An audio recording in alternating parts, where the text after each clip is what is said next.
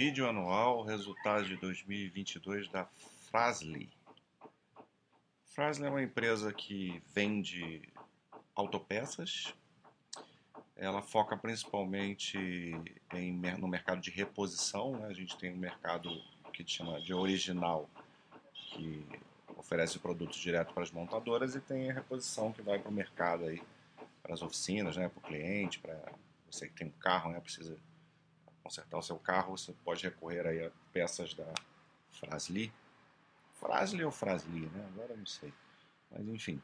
É, é uma empresa que a gente pode até comparar um pouco ela com a Mali Metal Leve, né? A Mali Metal Leve ela possui uma diversificação maior nessa questão de produtos originais ou é, de reposição e a Frasli ela ela tem grande parte aí do seu mercado voltado para reposição. É, mas é uma empresa que bastante dinâmica, com presença aí no, no mundo todo, né? O mercado externo dela é forte. A gente já vai ver. Ela é controlada pela Randon, né? Randon é uma empresa aí que nem tem um histórico dos melhores e tal de resultados, mas a Frasley, como a gente vai ver, é uma controlada aí que faz bem o seu dever de casa, com bons resultados é, uma curva aí de longo prazo e, e, vem melhorando né, os seus resultados aí a partir de melhoras operacionais, né? Ela diversificou mais também seus produtos, fez umas aquisições interessantes aí, é, como a Nakata, por exemplo, né? Que, que deu, um, deu um crescimento bom para ela aqui no Brasil, no mercado interno. Mas vamos lá. Está é, tá crescendo no tanto no mercado interno quanto externo mercado aquecido aí Estados Unidos e México, né? A Europa sabe tem um pouco de problema aí por causa de Rússia e Ucrânia. É...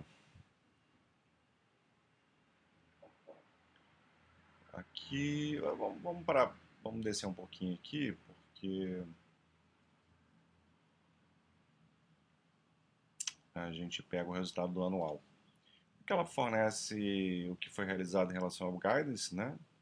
Então, é, a receita líquida acabou ficando acima do, do, do, previsto pelo guidance. O mercado externo também cresceu acima. A margem EBITDA ficou dentro do intervalo. E os investimentos também. Então, tudo cumprido ou algo a mais, né? Então, eles estão aí reforçando a estratégia para crescer fora do país, né? É, aumentar essa posição externa, é, bom nível de sinergias, e outras coisas aí que não são tão interessantes é, para a gente nessa análise, né?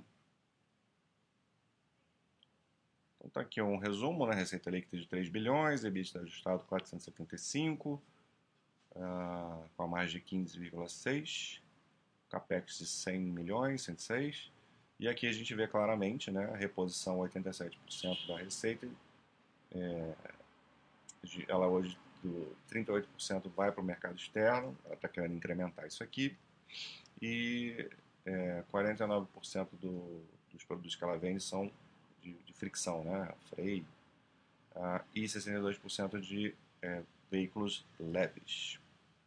A gente vê a receita líquida crescendo 18,4%, né? já falei, 3 bilhões.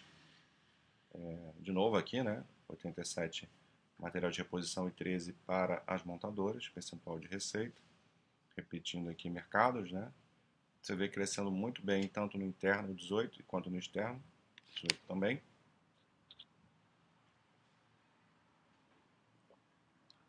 E aqui a segmentação de linha comercial e, e linha leve, né? Isso aqui foi uma coisa que ela, ela aumentou a diversificação nos últimos tempos, aí com a aquisição, né, especialmente da Nakata, como eu falei anteriormente.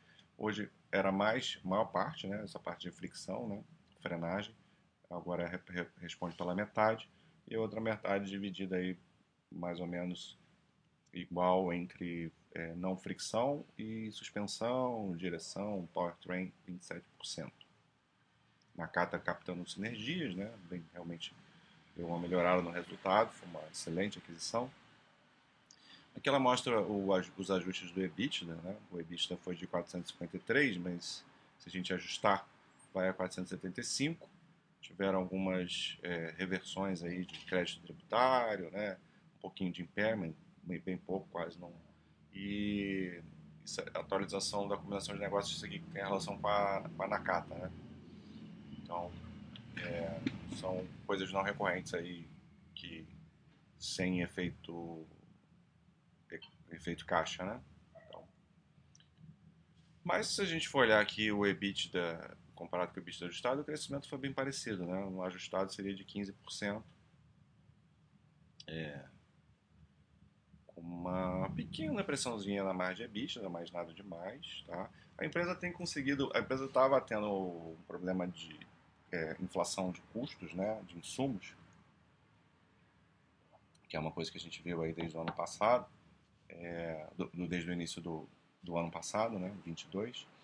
E, mas até o fim do ano ela conseguiu repassar melhor esses preços aos clientes, então conseguiu ter esse bom resultado. Fica um pouquinho de pressão, mas, mas muito pouco, né? Então a margem está tá saudável aqui.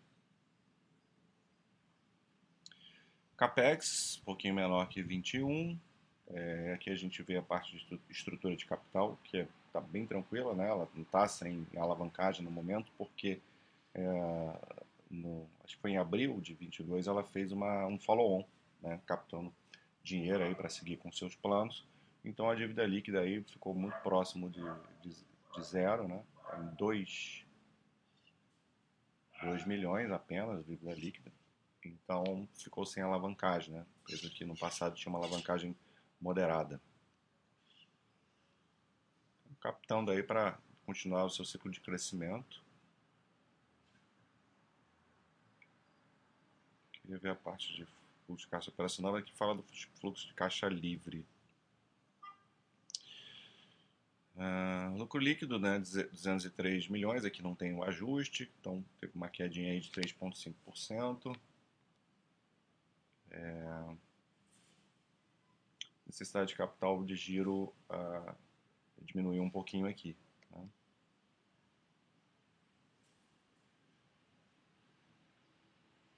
Bom, acho que dessa apresentação aqui não tem nada assim mais tão importante para a gente falar. Vamos lá ver o quadro. Quero só ver uma coisa aqui sobre o lucro líquido que eu tinha escrito. Sobre a queda do lucro líquido, né?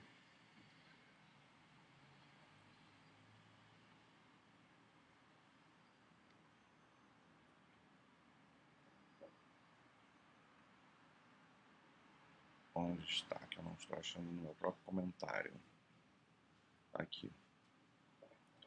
Evento não recorrente de reconhecimento de créditos tributários impactaram positivamente o lucro líquido em 30, 31 milhões no ano de 2021.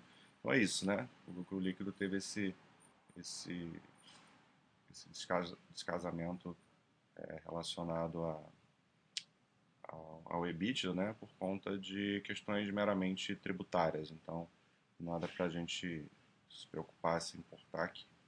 Vamos ver a empresa no longo prazo, né? A gente vê a empresa é, crescendo receitas, é, crescendo bastante, né? A receita líquida. Então, é, essa, aquisições, essa aquisição recente da Nakata realmente melhorou muito a empresa. EBITDA também tem números crescentes, com uma outra oscilação, né? Mas em longo prazo, claramente, é uma empresa é, crescendo lucro líquido, lucro líquido muitas vezes a gente, pode ignorar, né? Tem que ver no longo prazo, bem de longo prazo, né? É, por conta dessas questões é, pontuais que acontecem. Então, às vezes a gente vê variações grandes em, entre um ano e outro.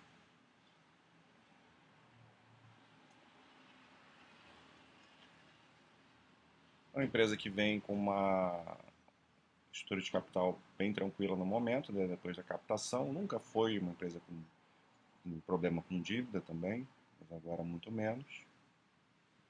É claro que a gente tem que acompanhar o que ela vai fazer com o dinheiro do follow-on. Né? Precisa, você dilui o acionista, em troca você espera um, um crescimento dos resultados. Né? E aqui o fluxo de caixa operacional, a gente tinha visto, ou não tinha, aqui está como negativo, mas é, acabei não vendo lá no, nos comentários, né? O caixa ele foi bom, na verdade. Eu não sei por que, que aqui no oficial é, tá como como negativo. É, depende da forma como ela contabiliza aí o, o, o capital de giro nela, o, necessidade de capital de giro. Mas aqui, ó, é, fluxo de caixa operacional de 261 milhões, né? Cresceu, cresceu bem, né? É, a regra contábil às vezes pede que você faça é, a contabilização de uma maneira específica, mas que a gente vê que a geração de caixa da empresa está boa assim.